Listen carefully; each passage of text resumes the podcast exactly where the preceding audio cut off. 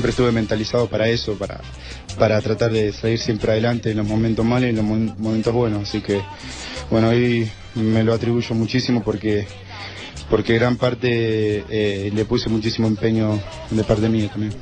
Sí, sí, feliz, contento porque bueno, mi, recuperación fue muy buena, creo que los médicos me trataron muy bien y bueno, muy feliz de, volver a estar. Eh. Sí, hablo muchísimo con él, creo que marcamos movimiento ahí dentro de la cancha que, que bueno, que a él le gusta hacer y también a mí me gusta, así que vamos a hacer un complemento muy bueno ahí adelante. Sí, sin duda que sí, yo veo el gol y trato de, de cuando vuelva a poder darle una mano al equipo para que, para que bueno, para hacer esa puntada final que, bueno que, que, nos falta y tratar de agarrar muchísimo más confianza, pero me lo tomo como un desafío, como, como una, pelea más y, bueno nada, seguir adelante con esto que todavía falta mucho.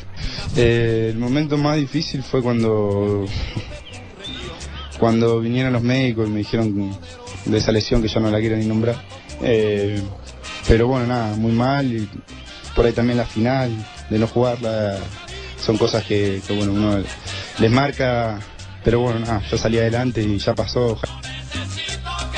El retorno de Germán Cano, goleador que apenas está poniéndose en forma después de la lesión que lo dejó por fuera de la final del campeonato colombiano.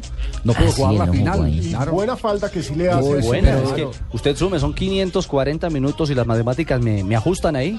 Son seis partidos, 90 minutos y en 540 dos goles. Pero lo de, lo la cuota mínima. Él, tenía la lesión, pero quería jugar. Hay que valorarle eso por encima de cualquier eh, problema físico que pudiera tener más adelante. Cano dijo, estoy lesionado de la rodilla, pero quiero jugar la final del fútbol colombiano. Eso es interesante, ¿sabes? Tuvo unos minuticos en el clásico pues frente a Nacional. Hizo goles con el Pereira, hizo goles con el cuadro Independiente Medellín, el, goleador de, de raza.